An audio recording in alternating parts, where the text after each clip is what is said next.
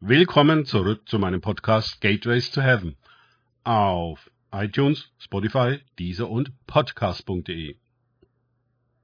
Mein Name ist Markus Herbert und mein Thema heute ist in der Salbung dienen. Weiter geht es in diesem Podcast mit Lukas 4, 17 bis 18 aus den Tagesgedanken meines Freundes Frank Krause. Und es wurde Jesus in seiner Heimatsynagoge in Nazareth das Buch des Propheten Jesaja gereicht. Und als er das Buch aufgerollt hatte, fand er die Stelle, wo geschrieben war, der Geist des Herrn ist auf mir, weil er mich gesalbt hat, Armen gute Botschaft zu verkündigen. Er hat mich gesandt, Gefangenen Befreiung auszurufen und Blinden, dass sie wieder sehen, Zerschlagene in Freiheit hinzusenden auszurufen ein angenehmes Ja des Herrn. Lukas 4, 17 bis 18. Wie fundamental diese Stelle für das Christentum ist. Sie definiert die Mission, die Sendung, die Verkündigung Jesu, ja das ganze Wesen und Wirken des Evangeliums. Alles geht um die Erfüllung dieses Auftrags, für den Jesus gesalbt und gesandt ist. Wir als seine Jünger und Nachfolger, als die zu ihm bekehrten und zu ihm gehörigen, stehen in genau dieser Salbung. Dort, genau dort sind wir verortet, weil Jesus der Christus ist. Genau diese Vision des Propheten Jesaja und Mission des gesalbten Jesus ist zu entfalten und zu erfüllen. Dafür glauben, hoffen und leben wir. An sich geben uns diese Jesaja-Verse und diese Ansage Jesu in seiner Heimatsynagoge, die genau seinen kommenden Dienst beschreiben, eine wunderbare Orientierung, worum es geht und was wir gemeinsam mit Jesus unternehmen. Ein Rahmen wird uns dadurch gesteckt.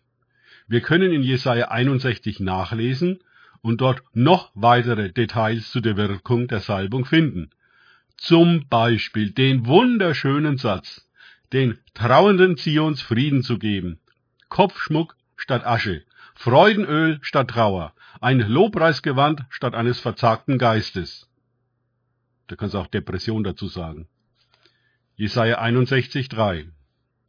Es gibt ein Leben innerhalb dieser Salbung und ein Leben außerhalb.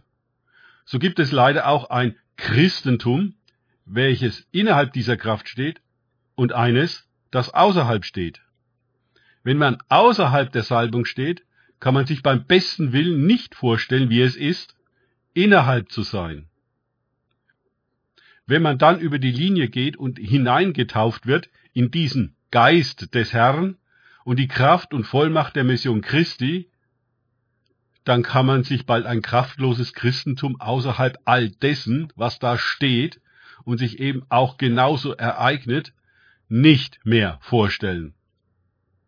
Man kann es gar nicht mehr als christlich bzw. evangeliumsgemäß erkennen.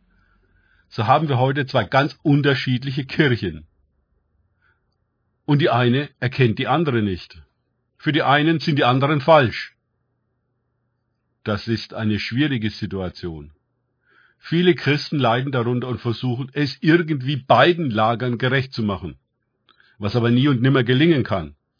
Denn die eine Fraktion ist statisch, eine Institution, und die andere dynamisch, eine Bewegung, also lebendig. Die eine legt fest, die andere setzt frei. An vielen Stellen gibt es handfeste und unvereinbare Gegensätze.